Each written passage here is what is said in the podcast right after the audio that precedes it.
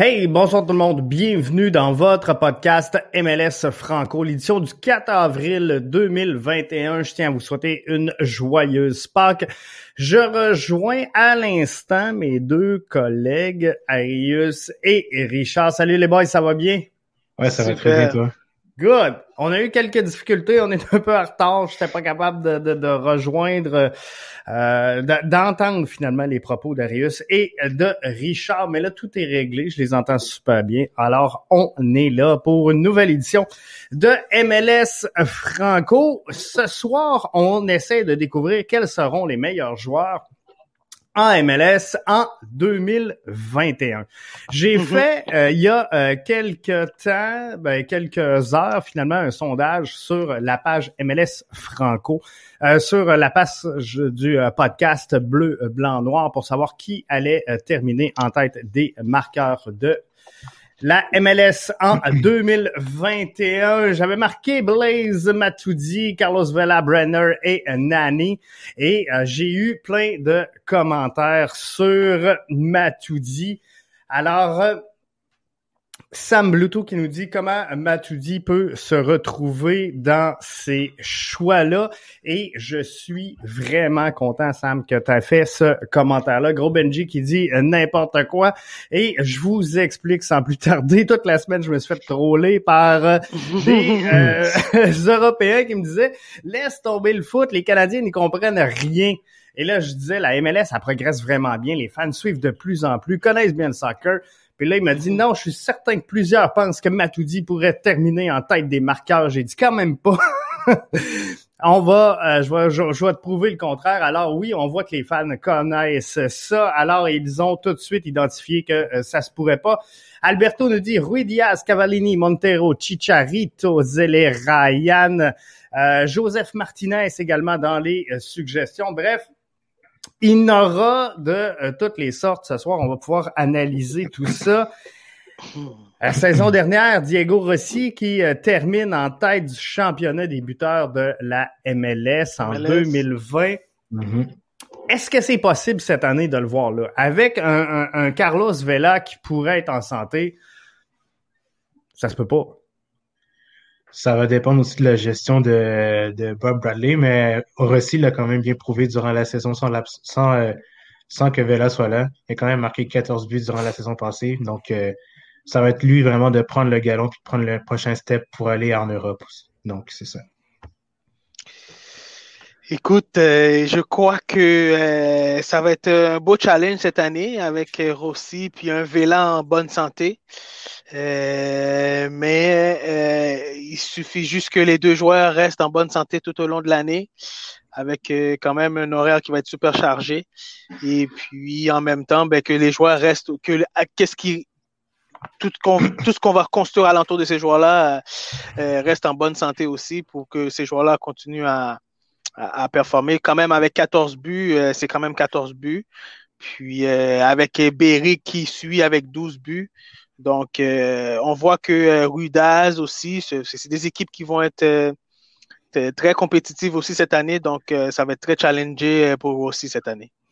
Est-ce que des équipes qui se partagent justement les forces de frappe, si je pense par exemple à un à, à, l'Inter justement qui aura un, un Higuain, un Pizarro, est-ce que c'est plus difficile pour eux? Dans le fond, est-ce que ça va euh, séparer un peu le, le, le, bilan comptable, si je peux dire comme ça, que euh, par contre, par, exemple, un, Brenner qui sera la principale force de frappe pourrait euh, se, hisser devant les autres?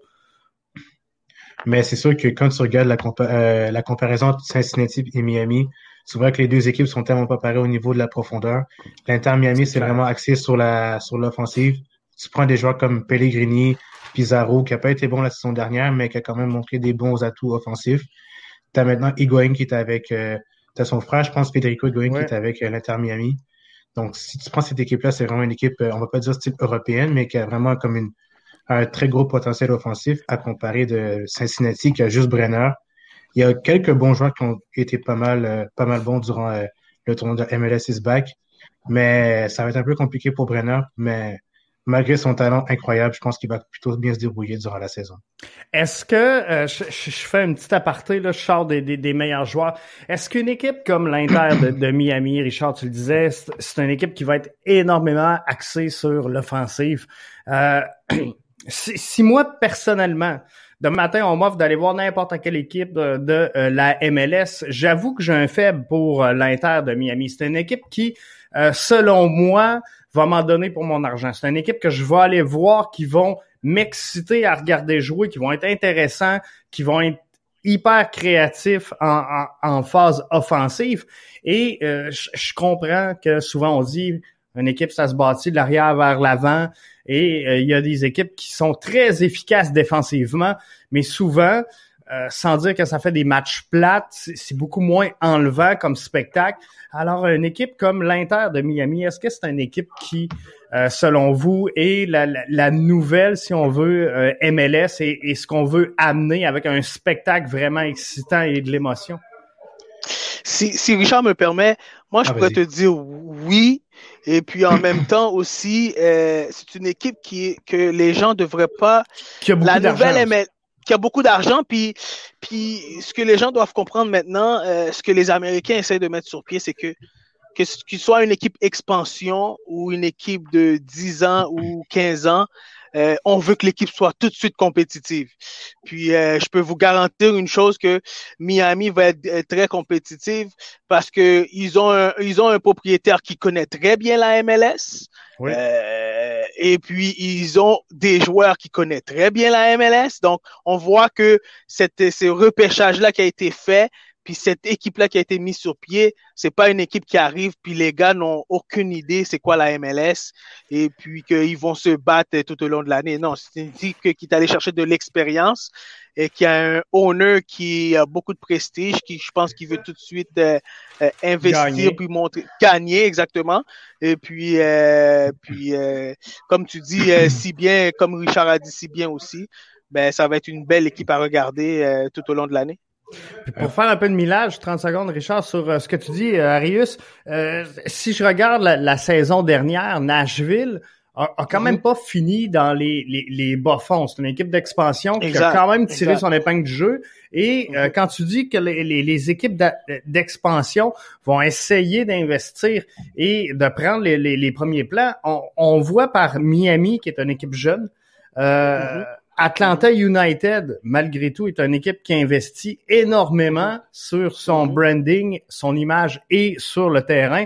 Donc, effectivement, les, dernières équipes arrivées sont des équipes qui vont euh, pouvoir surprendre. C'est sûr que Cincinnati est peut-être euh, euh, l'exception de, dans ce cas-ci, c'est peut-être pas le même marché ou le même investissement, mais euh, on le voit quand même avec un Brenner que euh, il y a de l'effort qui est mis là, dans ce sens-là. C'est voilà. Vas-y, euh, En fait, c'est juste pour venir appuyer sur ce que tu viens de dire. Si, exemple, je compare Minnesota à leur première saison, c'était pas vraiment une équipe vraiment extravagante au, niveau du, du jeu. C'est pas un marché qui est très attrayant, mais ça a pris du temps. Donc, ça prend vraiment un processus et je pense qu'avec le fait que Quintero était là la première saison à Minnesota, même la deuxième, si je me trompe pas, ça a juste comme éclore un peu le potentiel que cette équipe avait. Donc, si, exemple, tu prends Nashville, c'est un peu plus, c'est plus une équipe de style pragmatique qui est très défensive, mais qui n'a pas beaucoup d'offensive à l'avant. Donc, c'est sûr que ça prend du temps pour ces équipes-là, justement, qui arrivent en MLS. Ouais. Parce qu'en MLS, je pense que c'est encore souvent on dit en MLS si tu veux gagner, il faut que tu marques plus que ton adversaire. Euh, il y a certains matchs des fois en Europe qu'on regarde puis c'est vraiment l'équipe qui, qui, va sortir une clean sheet, c'est elle qui va gagner. Mais c'est vrai qu'en MLS euh, il, y a certains matchs, puis c'est pas vrai pour tous les matchs, mais il y a certains matchs qui se comptent beaucoup de buts. Alors le, fait d'être capable de marquer, trouver le fond du filet, souvent ça va être un gage de succès en MLS. Mm. Oui, un, peu plus dans l'Ouest, ce que tu dis, euh, GF, qui a beaucoup plus de buts que dans l'Est. Mais effectivement, oui, c'est un.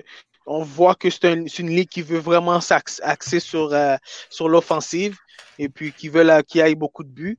Donc, euh, euh, puis l'Est, c'est un peu différent, par exemple. Mais définitivement, dans l'Ouest, on voit que c'est une ligue qui veut vraiment axer sur l'offensive. Le, sondage que j'ai fait tantôt était pas très long, mais euh, Carlos Vela euh, s'en sort quand même haut la main sur euh, les, les, joueurs qui risquent de terminer au sommet des marqueurs de la MLS. Richard, ces choix-là, JF, si je me trompe, ces choix-là, est-ce que c'est toi qui les as mis ou c'est Oui, oui, je les ai mis à peu près. Je, regardais la liste. Dans le fond, je me suis fié à une des listes de la MLS sur les, les meilleurs joueurs. Donc, à part euh, Matoudi, j'ai essayé de prendre des joueurs là quand même à un profil, un certain profil offensif, mais mhm. euh, c'est sûr que euh, il y en a plein. Il y en a plein qui sont là. Alberto nous disait Rui Diaz, Cavallini, Montero, Chicharito, Zeller Ryan. Joseph Martinez pourrait également tirer son, son épingle du jeu. Et quand je regarde la, situation la saison dernière, on a Rossi, Beric ou Beric euh, Rui Diaz, Zardes, euh, Mueller, Aquinola, Molino, Pozuelo. Bref. Pozuelo. Même un Pato pourrait surprendre aussi. Je pense que oui. Mais euh, Richard, on va y aller avec Richard. Richard, tu dois avoir une liste. Ouais, en fait, moi, j'ai pas mis, j'ai pas mis, j'ai pas mis Vela dans mon, dans mon numéro 1. En fait, j'ai mis Joseph Martinez parce que c'est quelqu'un qui est, c'est sûr qu'il revient de blessure d'un ACL. Donc, euh, Joseph Martinez, on le connaît parce que c'est le meilleur buteur de la ligue de l'histoire, en fait. Donc, euh, à son premier match avec Orlando cette saison, Jésus Martinez ne va pas vraiment se contenter de rester là en tant que spectateur. Il va vraiment comme donner le maximum sur le terrain. Et on le connaît en tant qu'attaquant. C'est quelqu'un qui est très fougueux, qui aime se porter vers l'avant. C'est vraiment un renard de surface. Donc, je m'attends vraiment à ce que ce soit lui le buteur numéro un de cette ligue, en fait. Et euh, il, il va être quand même bien euh, appuyé cette euh, saison, Martinez. Ouais, beaucoup c'est ça, exactement. Donc, euh, question de l'alimenter, ça devrait pas être un problème. Ah non, déjà que t'as Rosetto, t'as Barco, genre, il y a encore beaucoup de noms. T'as Sosa qui est plutôt un milieu, défensif et capable d'apporter beaucoup euh, de soutien à l'avant. Donc déjà là, euh, ce qu'on disait au début, c'est vraiment que les équipes qui sont beaucoup plus fortunées ont beaucoup plus de ressources en avant que les équipes un peu plus pauvres, entre parenthèses. Donc, ça démontre aussi l'inégalité en même temps que les équipes sont bien gérées aussi. Donc, voilà. Est-ce qu'il y a des joueurs qui euh, que, que, tu as identifié, Richard, qui pourraient sortir du lot, que comment dire, que personne verrait venir? Je, donne un exemple. Je pense que la saison dernière, euh, Romel Kyoto fait quand même très, très bien avec ses neuf buts.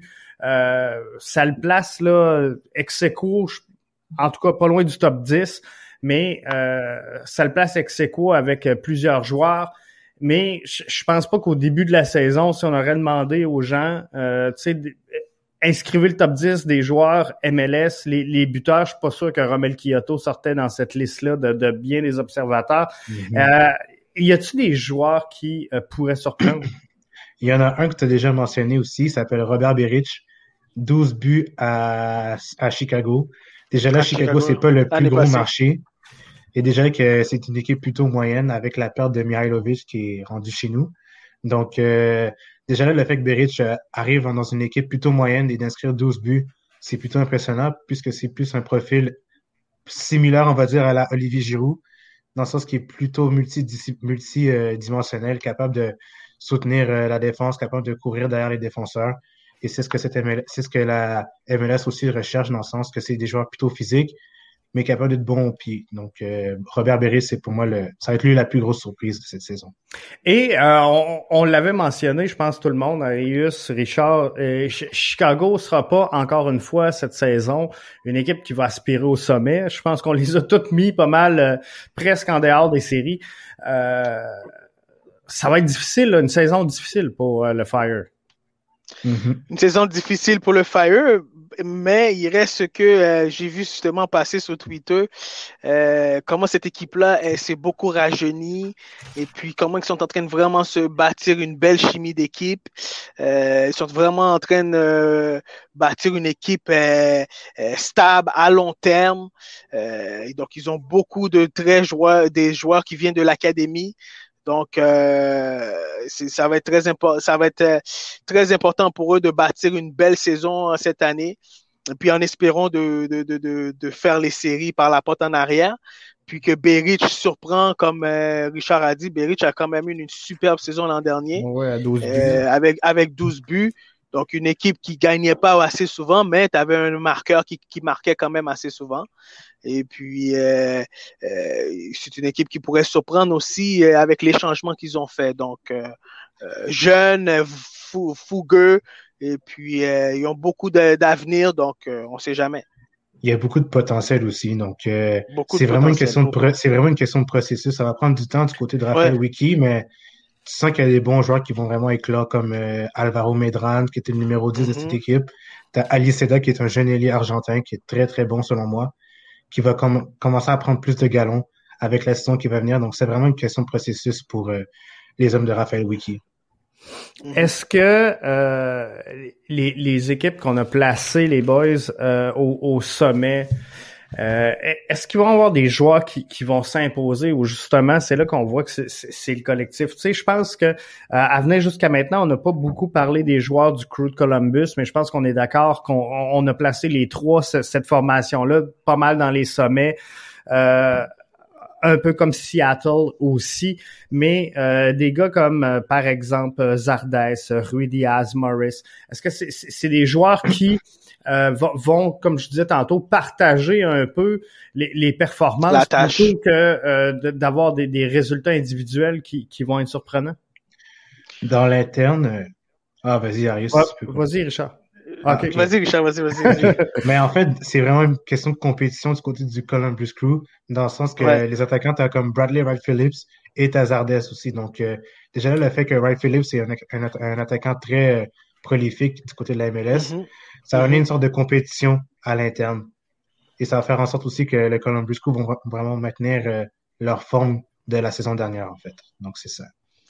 Exactement. Mais on voit un Columbus Crew, je pense qu'on en a déjà discuté, euh, que euh, c'est pas tout de suite qu'ils se sont dit, ben on s'en va après la coupe, on s'en va en reconstruction. Non, c'est une équipe qui veut s'en aller encore pour une deuxième coupe consécutive. Euh, ils se sont renforcés. Euh, moi, je pense que s'il y a une équipe qui, s'est renforcée après avoir gagné la Coupe, c'est bien Columbus. Mm-hmm. Et puis, euh, euh, ils sont prêts pour la saison. Ils ont fini avec 41 points derrière Toronto puis Union. Puis, effectivement, tu l'as très bien dit, c'est une équipe qui a un concept d'équipe. Donc, tu sais, la tâche va être très partagée. Et puis, les joueurs que tu as mentionné, Jeff, c'est eux qui vont faire le travail sur le terrain. Puis tu sais, si je regarde, tu parles de, de formations qui euh, ont tout fait pour se, maintenir, en tout cas, si on veut euh, au sommet, c'est sûr que si on, regarde les les arrivées de, cette équipe-là, euh, mm-hmm. quand on va chercher des, des, des Kevin Molino, des Bradley White Phillips, Evan Bush, tu sais, je, je, pense qu'on a ajouté à cette équipe-là beaucoup d'expérience qui fait qu'on va essayer de maintenir l'équipe au sommet.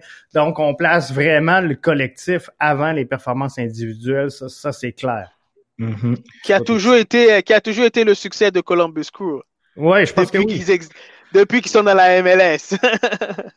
Mais est-ce que vous pensez que ça va être comme une sorte de dynastie, un peu comme dans les euh, Seattle Sounders, dans le sens que sont tellement bons au niveau de la gestion des joueurs, au niveau du mercato, c'est tellement bien géré que ça va être comme une mhm. sorte de dynastie, un peu comme à, la, un peu comme à Seattle. Donc, moi, je pense que ça va être une sorte de dynastie parce que déjà là, Caleb Porter, c'est un gagnant.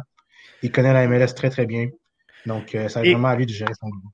Et quand tu es capable de développer ton, ton équipe, tu sais exactement où tu vas avoir tes besoins. Et là, l'expérience, comme on a fait cette année, tu vas la chercher poste pour poste. Donc, mhm. c'est sûr que euh, Crew de Columbus, à, à, la fin de la présente saison, si, euh, par exemple, Bradley Wright Phillips dit « Moi, j'arrête, euh, je, je, prends ma retraite, par exemple, cette année », ben, ils sont capables de dire « OK, on va changer ce poste-là pour aller chercher la, une expérience similaire, un profil similaire. » Et pendant ce temps-là, ben, les jeunes montent. Fait que tu as le temps de former tes jeunes pour qu'ils soient prêts à prendre la place sur l'équipe première et à être titulaires. Et pendant ce temps-là, ben, euh, tu, ajustes avec des joueurs d'expérience, je pense que c'est la meilleure formule.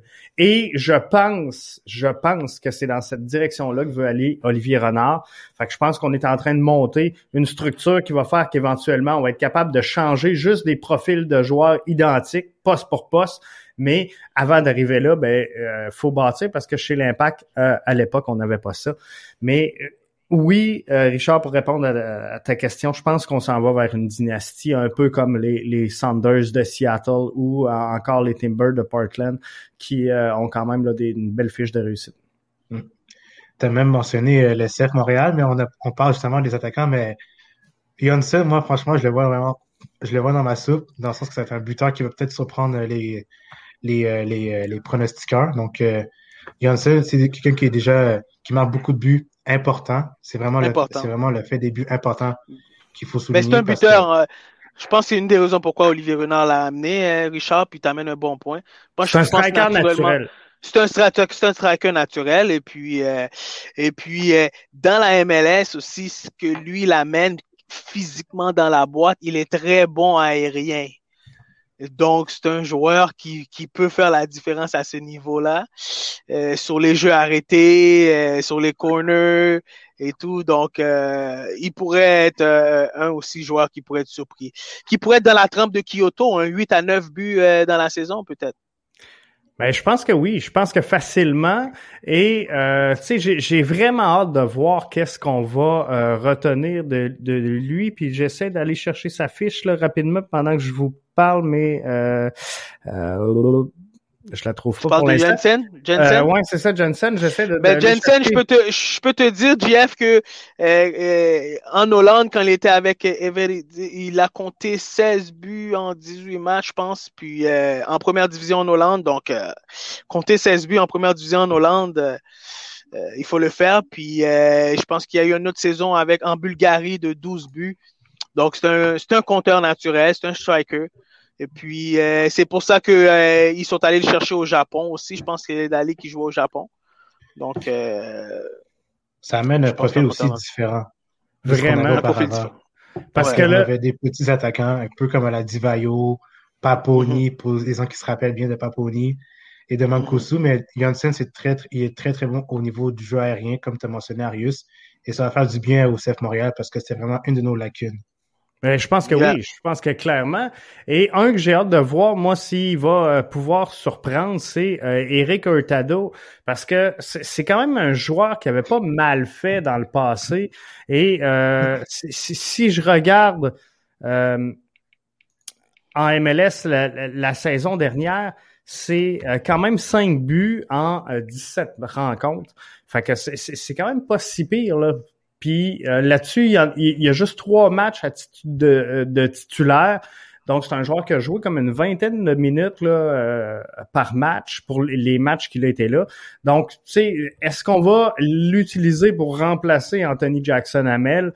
Donc, un gros 20 minutes en fin de match, ou est-ce que c'est un joueur qui va gagner des, minutes de jeu et être plus souvent qu'autrement sur le terrain? Il faudra voir. Là, on, on, va laisser la saison prendre son envol, mais c'est euh, des forces de frappe effectivement qui euh, pourraient surprendre. Et euh, chez le CF Montréal, faudrait pas non plus négliger, négliger pardon Sunusi Ibrahim qui est très jeune, mais qui, selon moi, sera un joueur prolifique éventuellement en, MLS. On oublie aussi que. J'ai dit, excuse-moi, j'ai dit que Johnson était en, en au Japon, mais c'est en Corée qui était. OK. Juste, pour rectifier l'information. Parfait. Donc, euh, c'est ça. Et donc, en 56 matchs qu'il a joué en première division, euh, excuse-moi Richard, euh, mais il a fait 25 buts, Jeff. 25 buts en 56 matchs joués en première division en, Hollande. Fait comme on disait, comme Richard disait, là, c'est ça, c'est un, un, joueur qui pourrait vraiment aller frôler les, les, sommets à travers le, circuit Garber. Ah oui, vraiment. Vraiment. Mais on oublie aussi le. On oublie. Personne ne parle de lui, mais moi, franchement, je le vois vraiment haut dans la hiérarchie du CF Montréal, c'est Mason Toy. Vraiment, il est arrivé dans des mauvaises conditions à Minnesota. Le fait qu'il arrive à Montréal, c'est un petit peu compliqué. Euh, déjà là, le fait que ça a été plus compliqué, son, adaptation est un peu plus difficile. Mais on connaît vraiment le buteur. Ceux qui connaissent vraiment la MLS connaissent un peu plus Mason Toy, dans le sens que c'est vraiment quelqu'un qui a beaucoup de potentiel un joueur de génération Adidas aussi, ce qui n'est pas rien en MLS. Donc, euh, c'est vraiment, il y a beaucoup de potentiel, mais je pense qu'il faut pas vraiment, faut pas euh, euh, l'achever tout de suite, mais ça va prendre du temps pour lui. Il y a un joueur qu'on parle pas beaucoup, mais avec New England, c'est Bunbury. Oui. Très intéressant l'année dernière. il était quand même assez. Puis moi, je pense que lui aussi, il, pourrait finir dans les. 10, la, la, il saison le top passée. 10. Ouais, Et tu sais, les Revs, je, les mets sur la même ligne, de mon côté, en tout cas, que le crew de Columbus. Je pense que collectivement, mm-hmm. avec mm-hmm. des bouts, avec euh, des bouts que ça, euh, mm-hmm. c'est une équipe qui, collectivement, est, vraiment bonne. Et je pense qu'ils l'ont démontré à la fin de la, de la saison dernière. Je pense que c'est pas dans MLS is back, c'est vraiment dans les séries, je pense, d'après-saison. Dans les séries d'après-saison, ouais. Exact, ouais qui ont euh, qui ont quand même bien euh, performé. Donc, e, effectivement, Bunbury euh, pourrait être un, un, de ces joueurs-là qui va être assez haut sur, sur, la liste. Mais il y a beaucoup de potentiel dans cette équipe-là avec Buchanan. Tu as Carles Hill aussi qui est capable d'alimenter ses attaquants. Donc, le j'allais dire le crew, mais les, les Revs, c'est une équipe qui est très bien gérée aussi avec Bruce Arena. Donc, il n'y a pas vraiment de soucis à se faire, mais Bunbury, c'est quelqu'un qui va être vraiment surveillé aussi durant la saison. Ouais, ouais. Est-ce que euh, au travers des, des, des, U23, que ce soit Canada, États-Unis, il y a un joueur qui, qui vous a marqué et que vous vous dites ah, il pourrait exploser cette année? Hmm, ça a été un peu compliqué, mais franchement, ah, Pantémis. Hein? Non, mais Pantémis, vraiment, il a été vraiment bon, malgré ses erreurs euh, contre le Mexique. Il a vraiment progressé, selon moi. Même Mauro l'a même mentionné dans son entrevue que ça va prendre juste du temps, mais il y a vraiment tous les, atouts, tous les atouts pour être vraiment un très bon gardien dans la ligue. J'ai, pas compris, puis je, veux qu'on prenne 30 secondes, là. On, on, sort un peu du sujet du jour, mais c'est pas grave.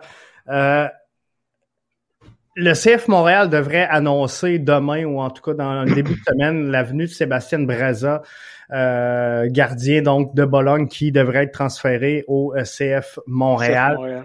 Euh, lui qui a joué avec Pantémis, euh, justement, euh, avec les U23 sélections canadiennes. Mhm. C'est un move que j'ai de la misère à m'expliquer. Peut-être Arius, qui, qui, est dans le soccer pas mal, tu, vas pouvoir m'expliquer ça. Moi, je, quand j'ai annoncé la nouvelle lundi dernier, je disais, pour moi, c'est la fin de Clément Diop.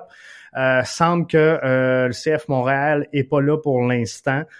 Euh, on semble vouloir dire on va prêter Jonathan Sirois pour garder un troisième gardien, mais je comprends pas l'avantage de faire venir un joueur de Bologne pour venir l'asseoir sur le banc derrière Diop et Pantémis je trouve ça étrange. Moi, moi dans ma tête, c'était sûr qu'on tassait Diop, que Pantémis upgradait et que finalement, on, amenait euh, Breza comme gardien numéro 2, où là, il mhm. pourrait avoir un peu de ballon. Là, il y en a qui me disent, mhm. Jeff, la saison sera pas facile avec les sélections nationales, avec toutes les, les pauses, euh, avec les matchs condensés, donc il faut absolument compter sur trois gardiens, mais tu on, on en a déjà trois, là. N'emprunter un pour en prêter un, je comprends pas le move. Mais moi, je crois que c'est parce que peut-être que euh, euh, ils avaient déjà un plan pour ce gardien-là qui vient de la Bologne, premièrement. Puis, deuxièmement, je crois que euh, le message est clair, JF, que il faut pousser Diop. Puis je pense que Diop, dans les dernières années, à part Evan Bush, qui était number one, je pense que c'est Diop qui est venu pousser un peu Evan Bush vers la porte de sortie. Mhm. Après, par la suite, tu en tant que gardien, tu sais que tu as poussé le numéro 1 vers la porte de sortie. Dans ta tête, tu es numéro 1. Tu vois pas c'est qui le. C'est officiel, tu es numéro 1. Pas dans le rétroviseur. Mais non, tu regardes pas dans le rétroviseur. Donc, pour lui, Pantémis a peut-être pas l'expérience que lui, il a. Tu comprends? Dans sa tête. Et, euh, et en même temps, il faut que le club trouve un moyen de pousser cette, ce niveau de compétition-là. Et puis en même temps aussi, Diop, on s'entend que il y a, y a, y a une y a, l'entente de contrat qu'ils ont entre l'Impact et Diop, elle n'était pas tout à fait. Euh, C'était pas clair. C'était pas, clair. C'était pas clair. Donc, je pense qu'il y a, il y a comme une zone grise entre Diop et entre le CF de Montréal en ce moment. Et puis, ben, pour pousser Diop, à compétitionner, ben, on a amené un gardien de la Bologne, puis qui est tout à fait normal, parce que comme tu dis, la saison va être longue, et puis à trois, on a besoin de trois gardiens, puis les blessures arrivent très vite. Et puis, euh, on, qui sait jamais, euh, peut-être Pantémis, un Pantémis va être appelé à l'équipe A, là. Aussi. Pour l'équipe Canada. Aussi, c'est ça, exactement. C'est possible, ouais, mais même comme, même euh, Jeff aussi, tu l'as mentionné, même moi, j'ai pas compris le move au début. en même temps, en voyant les explications des autres et même en voyant l'explication d'Arius, je me suis rendu compte que finalement, je pense que c'est un bon choix, c'est un bon move de la part d'Olivier Renard et du CF Montréal, du fait que les compétitions vont vraiment être condensées, ça va être très très proche durant la saison.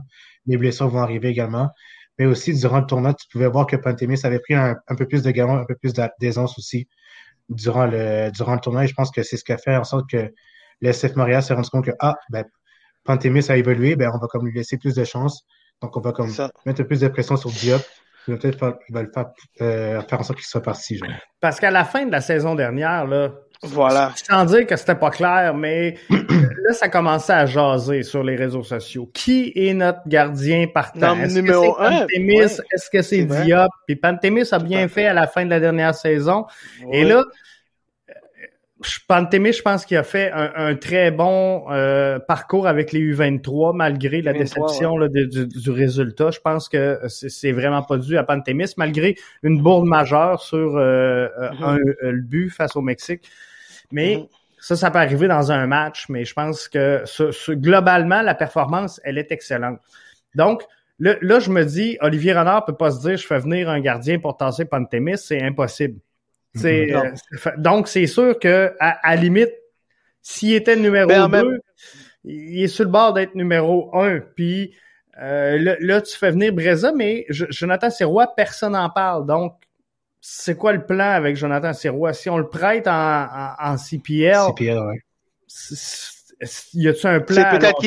Peut-être qu'il n'est pas encore prêt puis il a besoin encore beaucoup de temps, comme qu'ils ont fait avec Pantémis. Pantémis aussi a, a dû aller euh, au CPL, puis prendre en CPL puis prendre du, du minute puis du temps de jeu. Puis on en a parlé souvent dans nos podcasts, GF. Euh, nos jeunes ont besoin de jouer. Ça, c'est sûr. Il faut qu'ils touchent la balle. S'ils jouent, si, ouais, c'est fait que s'ils jouent pas, mais ça va être difficile euh, pour leur développement. Puis euh, moi, je pense que Pantémis est très proche de devenir numéro un. Quand? Euh, seulement le temps nous le dira. Puis en même temps, ben, c'est l'autre compétiteur qu'on amène, mais peut-être qu'il travaille très bien aussi avec Pantémis. Peut-être que les deux se poussent très bien aussi au niveau du développement. Tu tout ça, là, c'est une question de, de, de, savoir, chimie, puis euh, qui qui travaille bien ensemble, puis tout. Puis est-ce que les athlètes sont capables de se pousser l'un l'autre dans la, dans la sainteté de, de, de, de, la compétition, et puis pour pouvoir avoir une, une, une une belle esprit d'équipe dans, dans, le vestiaire et puis que malgré la compétition. Voilà, voilà, malgré la mhm. compétition. Donc, euh, tu l'as bien mentionné, si le deuxième gardien, c'est un gardien qui était avec la Bologne et puis qui a travaillé déjà avec, qui était avec le U23, donc ils se courtoient contre, se sont déjà courtoyés. Pantémis, c'est le gardien.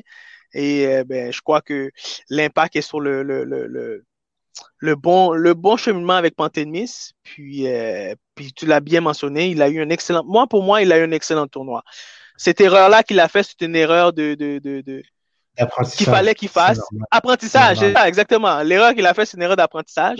Puis moi, je trouve ça drôle, les gens, euh, les gens qui sont rapidement prêts à, à, à, à lancer des pierres sur quelqu'un quand ils savent pas c'est quoi le, le niveau le niveau de le, niveau de compétition euh, à ce niveau-là c'est c'est des professionnels U23 c'est des professionnels Jeff. Donc même les grands font ça aussi. même, les, grands, exactement. Voilà donc euh, pour qu'on tire la balle pour dire qu'il est passé de héros à zéro ils ont été très durs sur Pantémis puis moi je trouve qu'il a eu un très bon tournoi tu sais, Sébastien Breza, je vois dans ses statistiques, là, le dernier match de Sébastien Breza avec euh, Bologne était face à Juventus en Série A. Le match est terminé 2-0 et, euh, Juventus a gagné le match. Mais euh, c'est ça. Donc, je pense qu'il y a vraiment des plans à, long terme. À long terme. Voit en tout cas Sébastien Breza dans, dans l'optique. Donc, le, seul message que je peux percevoir, c'est que Diop, on, on en est à dans les derniers milles avec mm-hmm. le CF Montréal. Ouais, vraiment, mais je pense que Breza, c'est un prêt, si je me trompe bien, si je me trompe pas. Mm-hmm. Ouais, ben, ça devrait arriver cette semaine, on devrait avoir les détails euh, cette semaine, mais normalement, ça devrait être confirmé en début de semaine. Mais je ne sais pas si Puis, Jeff, un détail, un, détail très important aussi, Jeff. Le CF Montréal maintenant travaille dans le but de de, de, de, de, de, vendre leurs joueurs, leurs jeunes joueurs, de vendre leurs mhm. joueurs à l'extérieur en Europe. Donc, on, on voit que c'est une autre mentalité en ce moment. Puis euh, Pantémis, euh, peut-être deux, trois ans, s'il continue à bien faire, puis il devient numéro un, peut-être qu'il va retourner en Europe, Pantémis. Il a tous les atouts en plus. Un, il a tous les atouts. Moderne. Ouais, c'est ça. Comparé à Diop qui est très fort physiquement, t'as Pantémis qui est plutôt bon au pied, balle au pied, ce qui est plutôt ce qui est très recherché du côté des gardiens européens, puis c'est comme ça qu'on forme les gardiens généralement en Europe. Donc c'est sûr que ça, ça, rajoute une valeur plus, une valeur ajoutée pour Pantémis que comparé à Diop. Exactement. Puis, euh, Jeff, on parle de MLS Franco en ce moment, puis on parlait de, des U23. Puis, euh, j'amène un autre point très important que j'en ai discuté un peu avec mes amis sur l'analyse la, de tout du tournoi. Ça paraît pas bien pour la MLS quand l'équipe U23 américain puis U23 canadien, la plupart des joueurs viennent de la MLS, se font sortir puis se, sont, se qualifient pas pour la, la, les Jeux olympiques. Et, tu sais, je ne sais pas, j'ai l'impression qu'on n'a pas pris cette qualification olympique-là au sérieux. Ou j'ai l'impression qu'on l'a pris comme si elle était déjà gagnée. Parce que Canada, on se le cachera pas, a pas sorti des gros matchs. Mais on, a senti que on, on faisait le strict nécessaire, pas trop. C'est comme si on s'était dit, Regarde, on sait que la saison MLS s'en vient. C'est comme un cas de mise en forme. On va, on, va se dégourdir, on va bouger, mais on poussera pas. Puis si on avance, ben là, on mettra tous les efforts qu'il faut. Mais tu sais, j'ai comme l'impression qu'on s'est dit, regarde, on va y aller mollo. Si on passe, tant mieux. Puis là, on, se concentrera sur le tournoi, plus ça va avancer. Mais d'ici là, on, va y aller. Question de s'assurer qu'il n'y ait pas de blessure, qu'il n'y ait pas de malchance finalement avec les, les, joueurs. Puis, tu sais, je trouve ça dommage parce que d'après moi, Canada et États-Unis, où ce qu'on essaie de faire la promotion du soccer, puis justement dire, on fait un rattrapage sur l'Europe, euh, on, on peut pas pas se qualifier. On, on peut pas pas être là. Mais du côté américain, c'est, euh, je pense que c'est vraiment une question d'arrogance aussi, parce qu'on se voyait déjà qualifié pour les, pour les Olympiques. Mais c'est ça, c'est ça le problème des Américains. C'est trop d'arrogance, mais sur le terrain, ils ont tout, les, tout le potentiel du monde pour aller euh, compétitionner contre les équipes, contre les euh, pays européens. Mais je pense que c'est vraiment une question d'attitude du côté des Américains. Du côté du Canadien, par contre, c'est sûr que ça a été un petit peu mal géré. Ben, pas mal géré, mais euh, que peut-être manqué un peu plus d'envie du côté de Mauro Bello. Moi, je pense qu'on a manqué d'ambition, c'est ça, effectivement. Mm-hmm. Aussi. Puis euh, également le fait que c'est sûr que la saison va commencer beaucoup, va commencer bientôt. Donc, il y a comme une sorte de un restreint au niveau des conditions physiques. Mais encore là, je pense que le Canada aurait dû prendre ce tournoi-là au sérieux. Parce que tu sais, je regarde là vite comme ça là, équipe américaine U23, euh, Jesus Ferreira qui était là, euh, il y avait euh, bien sûr Georgi Mihailovic, Tanner Tessman, on avait euh, quand même plusieurs joueurs tu sais sans dire connus et établis dans la MLS, là, c'est pas tous des joueurs de premier plan, on s'entend, mais euh, avait quand même de quoi pour, euh, à, tout le moins, selon moi, aurait dû battre sans difficulté le Honduras.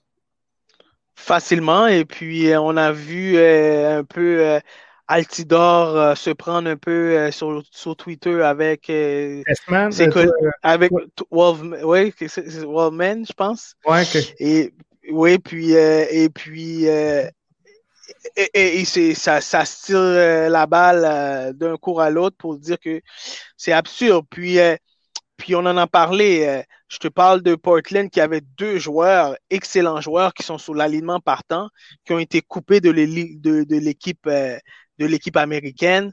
Donc maintenant, on, s'est même questionné sur la sélection des joueurs. Donc, c'est souvent ça qui va revenir quand une équipe se qualifie pas pour une compétition. On va se, on va se questionner sur la sélection de l'entraîneur. Puis moi, je me questionne aussi sur la sélection des joueurs qui a été fait au Canada parce que euh, pour le Canada parce que j'ai trouvé qu'on manquait beaucoup de caractère puis je t'en ai parlé un peu dans le podcast je trouvais que c'est une équipe euh, très statique sur le jeu puis je trouvais que euh, manquait de, d'envie, comme Richard a, dit un peu. Et puis euh, à certains moments, on voyait certains individus voulaient se battre, mais c'était pas collectif. Et puis il manquait beaucoup, beaucoup d'énergie pour arriver à atteindre l'autre niveau. Puis, euh, puis pour des joueurs qui, qui, qui sont professionnels, qui sont dans un encadrement professionnel, puis qu'ils avaient le, le moyen, puis le moment de passer à l'histoire, je trouvais qu'il manquait beaucoup, beaucoup, beaucoup d'énergie. Parce que tu sais, quand tu regardes là, avec des joueurs comme Balou Tabla, avec euh, euh avec euh, tu sais Baldissimo, euh, Cornelius. C'est ça, Cornelius, Zachary Broguillard. Euh, tu sais, comment? Zoran Basson. Ouais, c'est ça, Zoran Basson. Euh, fait que il y avait quand même là des, des vraiment une bonne formation qui aurait dû connaître du succès selon moi, je pense. Et euh, Bon, on, en a parlé ensemble, Arius, un peu plus tôt cette semaine. Là. Il y a eu la décision de ne pas faire jouer Alfonso Davies avec les, les, les U23. Euh, je comprends que bon, la sélection de l'équipe nationale était peut-être plus importante, ou en tout cas apportait à long terme plus de rayonnement pour euh, Alfonso Davies. Donc, euh, de là peut-être le, choix, mais quoi qu'il en soit, moi je pense que on avait les atouts sur papier pour gagner des matchs puis contre le Mexique, on, a décidé qu'on qu'on y allait pas, puis qu'on allait gagner juste si le Mexique sortait un mauvais match. Je trouve ça décevant. L'équipe s'est déjà, déjà abattue même quand le match a commencé. Tu sentais mm. déjà le body language qui était un peu plus défaitiste parce que oui, on sait que le Mexique, c'est, c'est l'équipe à battre euh, de la, de la CONCACAF. Mais j'aurais aimé, j'aurais aimé voir un peu plus d'envie, comme tu as dit, Arius. J'aurais aimé voir aussi un joueur qui s'appelle euh, David ben, Je sais pas si David Chouanière il a 23 ans ou moins, mais j'aurais aimé ça qu'il soit dans cette équipe-là parce qu'elle amène beaucoup de. T'es blessé, je crois. Ouais, je pense qu'il était blessé. Mais il avait amené beaucoup de flashs offensifs euh, du côté de Forge. Même Tristan Borges aussi. J'aurais aimé ça le voir, mais encore là, ouais, il y avait des joueurs malheureusement qui n'étaient pas disponibles. Je pense que, ça les a rattrapés. Il y a eu des blessures de dernière minute. Mais euh, je trouvais que l'équipe euh, je l'ai bien mentionné la semaine dernière, ne s'est pas bien acclimaté euh, dans l'environnement au Mexique. Donc, euh, un match très difficile contre Haïti, puis qui était décevant. Bravo pour Haïti, après qui, qui se sont bien remontés au deuxième match mentalement, après ce qu'ils ont vécu dans le premier match. Mais le Canada devait être une équipe mieux préparée, euh, toutes des joueurs professionnels, et puis bon, mais malheureusement, ils ont manqué le bateau. Vraiment, vraiment. Puis, tu sais, je trouve ça décevant. Puis, c'est ça, on en a parlé cette semaine, mais euh, moi, je suis d'avis que quand tu rentres dans un match, tu rentres pour le gagner. Tu rentres pour au moins le jouer. Et, euh, tu sais, on a vu un 5-4-1 contre le Mexique, euh, très, très, très défensif. Euh, je pense que la seule façon qu'on avait de contrer le Mexique, c'était d'y aller tout le contraire, un bloc très très haut en se disant on va essayer de les surprendre, puis là ils vont dire wow, il y a une équipe l'autre bord. Mais là, on, les a tellement laissés monter sur le terrain.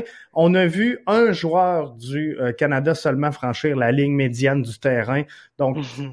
tu peux pas, tu peux pas te défendre euh, quand tu es tout le temps pris dans ton euh, ton territoire. Et, je pense que c'était quelque chose comme 75-25 la possession, euh, la, première euh, première demi.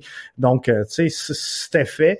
je pense qu'on aurait mieux été de dire, regarde, on va prendre le ballon, on sera pas inférieur, on va jouer contrôle remise, contrôle remise, on va circuler le ballon, mais à un moment donné, on va y prendre par surprise, on va casser les lignes, puis c'est là qu'on va en profiter. Puis je pense qu'on avait le talent offensif pour le faire. Mais malheureusement. Très difficile collectivement, GF, c'était très difficile collectivement au niveau de la transition à la perte du ballon. Canada perdait le ballon. La pression était très vite. Faut le donner aux Mexicains, sont très, très, très rapides. Canada gagnait le ballon, puis il reperdait aussitôt qu'il a. La première balle était jamais sécurisée. Il la perdait aussitôt qu'il la gagnait. Donc, euh, difficile de trouver tes attaquants, difficile de trouver tes ailiers, difficile de garder un momentum, difficile de garder un rythme de jeu. Puis euh, difficile de garder de l'énergie quand tu cours après le ballon tout un match. Même aussi la perte de Cornelius, ça fait beaucoup, ça fait mal à la défense. Oui, ça fait le, mal à la défense. C'était le pilier de la défense. Le pilier, le pilier. Ça a amené beaucoup aussi de leadership du côté canadien qui était plutôt jeune. On, sait que c'est une équipe qui est très très jeune, mais Cornelius a amené un peu plus d'expérience malgré qu'il était très jeune. C'est un jeune défenseur, mais n'empêche que sa perte a été vraiment euh, douloureuse pour l'équipe canadienne. Ça, euh, par contre, c'est ça, faut, faut, faut le donner à l'équipe canadienne, une équipe qui, qui, est jeune, donc qui a euh, beaucoup d'espoir, en tout cas pour l'avenir. Euh, se dirige vers des, des jours meilleurs, ça c'est certain. On aurait aimé les voir là, entrer, mais euh, ça sera donc partie remise. Et je ne veux pas défendre l'équipe canadienne, mais je pense que aujourd'hui, je suis beaucoup plus déçu si je suis à la tête d'équipe USA que d'équipe Canada. Mais euh, somme toute, tu sais, je peux pas être fier du euh, parcours de, de l'équipe canadienne malgré tout. Je pense qu'on aurait pu faire euh, davantage que euh, ce qu'on a fait. Mais pour rejoindre ce que tu disais, Arius, c'est sûr que je ne sais pas si ça jase dans les bureaux de la MLS mais c'est sûr que ça doit être une déception pour la MLS de voir que euh, les deux équipes du, continent sur lequel on, on, est sont pas capables, sont pas capables de, se démarquer dans ce tournoi-là. Et euh, c'est là qu'on dû se dire, regarde, vivement la fusion avec la Liga MX. Mais euh, tu sais, c'est un peu ridicule. C'est ça. Mais ben, ça, c'est pour te démontrer que la Ligue mexicaine est encore plus est encore très dominante et puis elle est encore plus dominante que la MLS qui est encore euh, qui a encore beaucoup de croûte à gagner au niveau. Euh, puis regarde, on n'a pas encore gagné une CONCACAF. Hein? On en a parlé de ça aussi. On n'a pas encore gagné une CONCACAF. Donc, ça l'explique très bien tout ce qui se passe, exactement. non, c'est ça. Et quand je regarde une équipe comme Tigres, quand je regarde, euh, euh tu sais, il y a certains gros clubs qui euh, sont là et qui performent très bien. C'est sûr que on a des croûtes à manger encore un peu. je, je pense sans être à la défense de l'équipe Canada et l'équipe américaine, je pense que euh, l'équipe mexicaine jouait depuis longtemps ou en tout cas était formée depuis euh, plus longtemps, avait euh, une meilleure chimie, ça c'est sûr.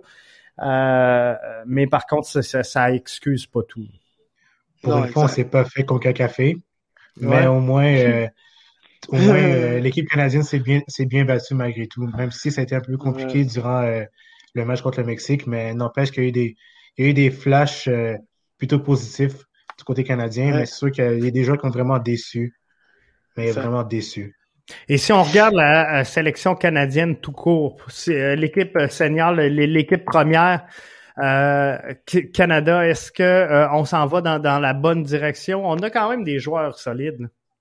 Ouais, vraiment. As Alfonso Davies, Jonathan David, Scott Arfield, Atiba, Kyle Aaron. La liste est longue, mais il y a vraiment beaucoup de joueurs qui ont beaucoup de potentiel non seulement dans leur club en Europe, mais tu sens vraiment que l'équipe euh, a une très bonne chimie et ça apparaît vraiment sur le terrain. Et c'est vraiment David qui a sorti, euh, c'est aujourd'hui ou hier? Paris Saint-Germain, hier, Paris Saint-Germain. Et ça, j'espère, j'espère que tout va bien aller pour lui. Ils ont passé, euh, ils ont passé en première place du championnat. À trois points sur l'avance. Ça, c'est vraiment bien, mais donc Jonathan David sorti sur blessure, j'espère que ça compromettra pas le reste de sa saison. Lui qui commençait à se replacer puis vraiment à trouver un rythme de croisière. Au début de la saison, on avait dit c'est pas facile, Jonathan David, finalement, euh, euh, avec Lille, mais euh, avait trouvé là, finalement son, son rythme depuis plusieurs matchs. Ça fait du bien aussi de le voir comme ça. Ben oui. Mais il faut s'adapter, hein, il faut s'intégrer, c'est on dit. C'est comme ça partout. Mais on devrait avoir un, beau parcours de l'équipe première d'ici la fin. Vraiment. Tu as vraiment beaucoup de potentiel. Puis tu as John Herman qui gère très bien ses joueurs. Donc, euh, déjà là, Herman, c'est un gagnant. Il y, a beaucoup de, il y a beaucoup de positifs aussi du côté canadien. Tu sens que les joueurs euh, s'améliorent beaucoup. Tu sens qu'il y a vraiment une, un altruisme au niveau du terrain. Et euh, c'est que du positif parce que franchement, je, pour, pour, la première fois, je pense que je vais, je vais dire que le Canada vraiment m'inspire beaucoup que comparé aux éditions antécédentes, en fait. C'est vraiment vrai. Si on a une chance de, de, de percer, là, c'est, je pense que c'est là plus que jamais. Jamais. Est-ce que, Arius, je, vais en revenir sur ce que tu disais, la, MLS doit être déçue un peu. Est-ce que, euh, selon toi, il, il, peut y avoir ou il doit y avoir ou il y a des tractations ou des, des, des, du travail en coulisses au sein de la MLS pour faire un peu de lobby sur euh, Soccer Canada et Soccer, euh, en tout cas des États-Unis, pour dire, regarde, on, devrait avoir tel sélectionneur parce qu'il est en MLS, on devrait avoir tel entraîneur-chef parce qu'il il est à l'aise en MLS. Bref, est-ce qu'il doit y avoir du lobby de fait par la MLS sur les équipes canadiennes et euh, des États-Unis? Ou on doit laisser les fédérations agir librement? Ben, Ben, je crois, premièrement, cette ligue-là, elle a été, après la Coupe du Monde de 94, elle a été fondée justement pour le développement du foot américain, le développement du foot nord-américain en général, parce qu'on considérait aussi les équipes canadiennes, puisqu'il n'y avait pas d'équipe euh, canadienne, euh, euh ligue professionnelle au Canada. Euh, aujourd'hui, les États-Unis utilisent beaucoup cette plateforme-là pour développer leurs jeunes joueurs de l'équipe nationale U15, U16, U17, U18 et les, équipes olympiques. On voit plusieurs joueurs de l'équipe olympique qui est dans la MLS. On voit plusieurs jeunes joueurs qui arrivent de la MLS, qui s'en vont en Europe. Puis on a pris les exemples de euh, Reynolds qui est à Roma, euh, l'autre joueur qui est à, à, Juventus, qui arrive de, qui, qui a sorti. Donc, euh, cette ligue-là, justement, euh, elle est, c'est une visibilité pour, pour le développement du, du, du, foot américain. Après, tu as entièrement raison quand tu parles des fédérations. Les fédérations aussi ont une part à jouer là-dedans. Donc, euh, aujourd'hui, le Canada a, a vu que c'était important d'avoir une ligue professionnelle au pays pour le développement des joueurs au pays. Aujourd'hui, on a une ligue. Donc, euh, c'est sûr qu'elle est pas, elle ressemble pas à la MLS, mais c'est une plateforme encore là pour le développement, pour le continu, la continuité du développement de nos joueurs et avoir un jour la possibilité de participer à une grande compétition internationale.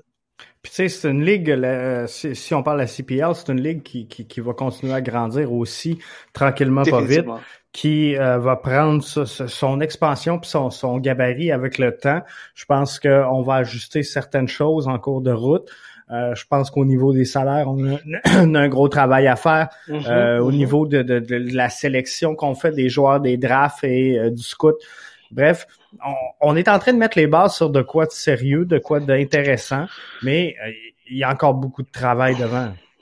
Mais Puis juste pour te dire, juste pour te dire aussi, euh, GF, excuse-moi Richard, après ça tu pourras, tu pourras rajouter ton expérience, c'est que tu vois quand la MLS elle, elle a été elle, a, elle est arrivée en Amérique du Nord. Puis quand le Toronto FC, White, Vancouver Whitecaps et Montréal avaient leur académie, l'équipe nationale venait que chercher des joueurs dans ces trois académies. Donc, ça veut tout dire. pour eux, ben oui, parce que là, euh, la fédération s'est dit, oh ben là, ces joueurs-là, le, programme, le, développement se fait déjà tout seul. Ils sont dans un encadrement professionnel et puis c'est plus facile pour nous de les intégrer euh, avec nous pour aller en compétition que les, que dans le passé c'était difficile d'aller chercher un joueur qui vient de euh, Royal Beauport, qui vient de Longueuil, qui vient de Phoenix qui n'est qui n'est pas dans un encadrement professionnel, qui qui qui se développe pas comme euh, comme toutes les joueurs doivent se développer, c'est un peu plus difficile. Puis ça, on l'a vécu dans le passé, puis aujourd'hui, ben le fait qu'on a ces trois équipes professionnelles là, ben ça nous permet d'avoir euh, des joueurs mieux préparés, puis c'est c'est comment agir aussi dans un milieu professionnel puis dans ces compétitions là. Et, c'est un peu, en, bout de ligne, c'est un peu ce que j'ai l'impression, le, le feeling que j'ai des équipes euh, nationale, autant Canada qu'États-Unis, c'est justement qu'on mhm. on veut pas se badrer à faire de la préparation de ces joueurs-là, alors qu'on on aurait tout à gagner à avoir un programme d'entraînement national de haute performance, un peu comme le CNHP, mais à l'échelle canadienne, de, de, dire on prend nos jeunes joueurs, on les développe, ils vont être bons, ils vont arriver avec l'équipe Canada, on va être fiers de les voir dans le maillot rouge avec euh, la, la, feuille d'érable, mais présentement, j'ai l'impression que justement, on tire ça d'un club de la MLS. Regarde, Vancouver fait un excellent travail pour développer des jeunes joueurs canadiens. Je pense que c'est la mhm. formation qui en a le mhm. plus présentement. Donc, on, laisse aux équipes de la MLS le soin de développer les joueurs. Puis nous autres, ce qu'on veut, c'est mettre un coach qui va être capable de diriger le collectif. Puis that's c'est terminé, on s'en va en compétition. Mhm. Alors que euh, elle est peut-être là, la lacune. Vraiment. mais même aussi le fait qu'on on a parlé justement du, du euh, développement des jeunes. Si tu regardes un peu plus du côté de la, de la PLSQ, tu as beaucoup de talents aussi du côté du Québec. Ben oui. Qui sont pas, sont pas beaucoup exposés à travers euh, les euh, entraîneurs canadiens. Si exemple, je prends Mohamed Farsi comme c'est l'exemple le plus parfait, en fait. Ce gars-là, c'est un joueur de futsal à la base, mais qui a réussi à percer l'équipe nationale canadienne euh, des U23. Donc déjà là, c'est un plus pour son développement. Puis qui a réussi à avoir des, des minutes de jeu. Là. Aussi.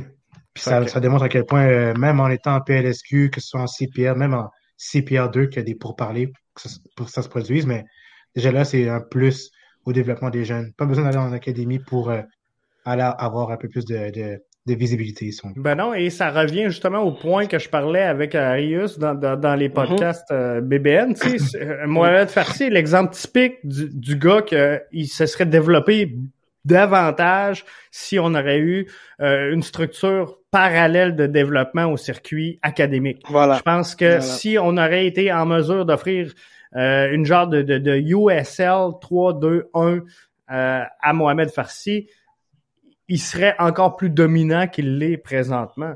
Mais euh, on n'a pas, on n'a pas cette capacité-là, malheureusement, présentement, de le faire. Alors, il va falloir trouver les moyens. Mario Pépin nous dit euh, pas de fracture pour euh, David, c'est une grosse entorse, donc ça c'est une bonne nouvelle. Euh, J'avais pas vu passer la nouvelle, fait que merci de la précision. Fait que Jonathan David, on espère le voir avec euh, la formation. Puis, euh, me, semble l'émission a passé comme vraiment vite. j'ai, Elle a passé super vite. On, on, a parlé des meilleurs buteurs, mais moi, ça m'intriguait. C'est pour vous, vous autres, dans votre tête, qui serait le meilleur, meilleur euh, passeur? Euh, passeur? Pour ma part, euh, Pozuelo on va pas se mentir, Pozuelo, même à son arrivée, tu sentais déjà qu'il y avait. Meneur de jeu, ouais, un bon meneur de jeu. Une classe à part, même à son premier match, tu vois qu'il marque un tour du chapeau, une passe décisive aussi. Donc, euh, Pozuelo, pour moi, c'est le, le, le, passeur numéro un de la ligue. Mais il y a un joueur qu'il faut vraiment retenir aussi qu'on ne parle pas du tout. C'est euh, Mauricio Pereira de Orlando City. Euh, Orlando City. Dès qu'il est arrivé avec l'équipe, un joueur qui est capable de dynamiter euh, euh, l'offensive, très bon balle au pied, possède une mhm. bonne touche, une bonne vision, capable de trouver les espaces entre les défenseurs. Donc, euh, Pereira, c'est quelqu'un qui est très, très bon et je m'attends beaucoup euh, de lui en général cette saison. Euh, Puis toi, Jeff? Ben, Pozuelo, je pense que effectivement, ça sera un, des joueurs à, surveiller. Mais je pense que le crew de Columbus se sont améliorés énormément en attaque. Euh, mhm. ben, en tout cas, sont venus confirmer on en parlait tantôt un petit peu, qu'elle allait euh, continuer le, travail. Et euh, Pedro Santos est, euh, selon moi, un joueur qui pourrait permettre là, à, d'autres joueurs d'éclater puis de continuer. il avait bien fait la saison dernière. je le vois encore dominant cette année. Super, super. Mais on voit qu'il y a des joueurs comme Castellanos, euh, on a des joueurs comme euh, Nani, on a des joueurs comme Lodeo, que, qui, Quintero à Houston. Quintero, ouais, à euh, Houston, pourrait, exactement. Pourrait très, très bien faire. Et un qu'il faut pas négliger, puis je, on, parle rarement du CF Montréal, mais je pense que Georgi Mihailovic avait très bien fait. Là. je, je vais essayer de trouver la, la, statistique. L'an passé, avec Orlando, en, en, en 20 matchs, et, il avait quand même six, euh, six passes. Ça le met comme, euh, en tout cas dans le top 10 des, des passeurs la saison dernière en MLS. Euh, mm-hmm. Mais voyez-vous, Pozuelo était à 9. Espinoza, Santos, Morris et Quintero étaient à 7. Donc, Mihailovic était à 6. Alors, il, il, était pas très loin de la tête. Il était pas loin. Il faudra voir s'il est capable de trouver justement la tête de Jensen c'est euh, ça pourrait être euh, concluant. Savoir s'ils vont jouer. On n'a aucune idée du schéma et, de qui jouera pour le CF Montréal. C'est ça qui est, qui est stressant.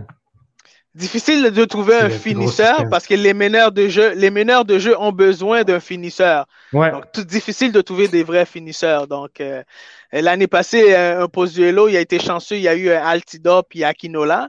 Ouais. Donc, euh, qui pouvait finir. Puis euh, Maurice, Maurice avait très bien fait aussi l'an dernier, Maurice, euh, avec à Seattle. Donc c'est très intéressant de voir aussi là-dessus parce que depuis que ces stats-là comptent, je trouve ça très intéressant de voir Parce que pour moi, c'est c'est le jeu le plus important avant le but.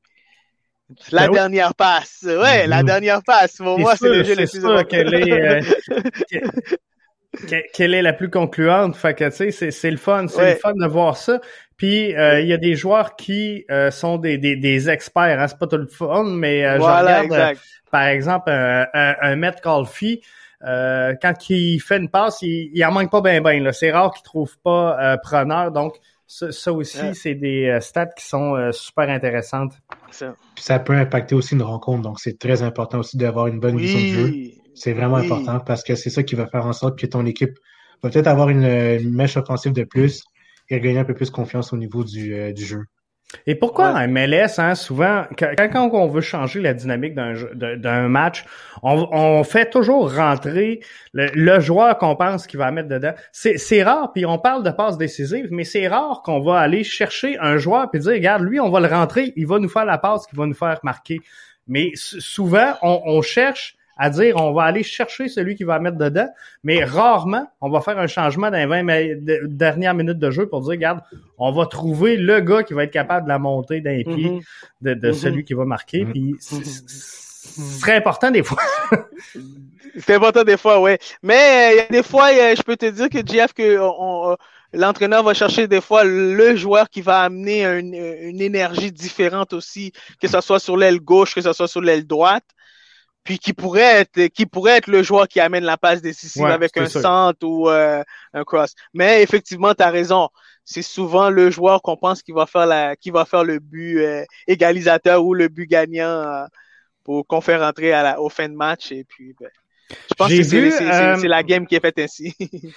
Au, début de la saison dernière, en terminant, je termine avec ça, on, a vu un, Maxi Urruti qui était en feu, qui a dominé le euh, le sommet de la ligue, quelques matchs en tout cas. Et euh, là, je l'ai vu marquer euh, à Houston. il pourrait être dominant à, son retour à Houston. Non, non, non, non. Non, hein? non, non, non, non, non, mais, non, mais soyons francs, soyons francs, soyons francs. franchement, moi, j'ai jamais été fan de lui. Moi non plus. C'est quelqu'un qui est très, qui a beaucoup de, beaucoup de cardio, mais franchement, euh, c'est pas vraiment le type d'attaquant qui vient me chercher euh, personnellement. C'est ce que j'ai à dire. Ça veut dire quoi? Il a deux pieds gauche ou deux pieds droits?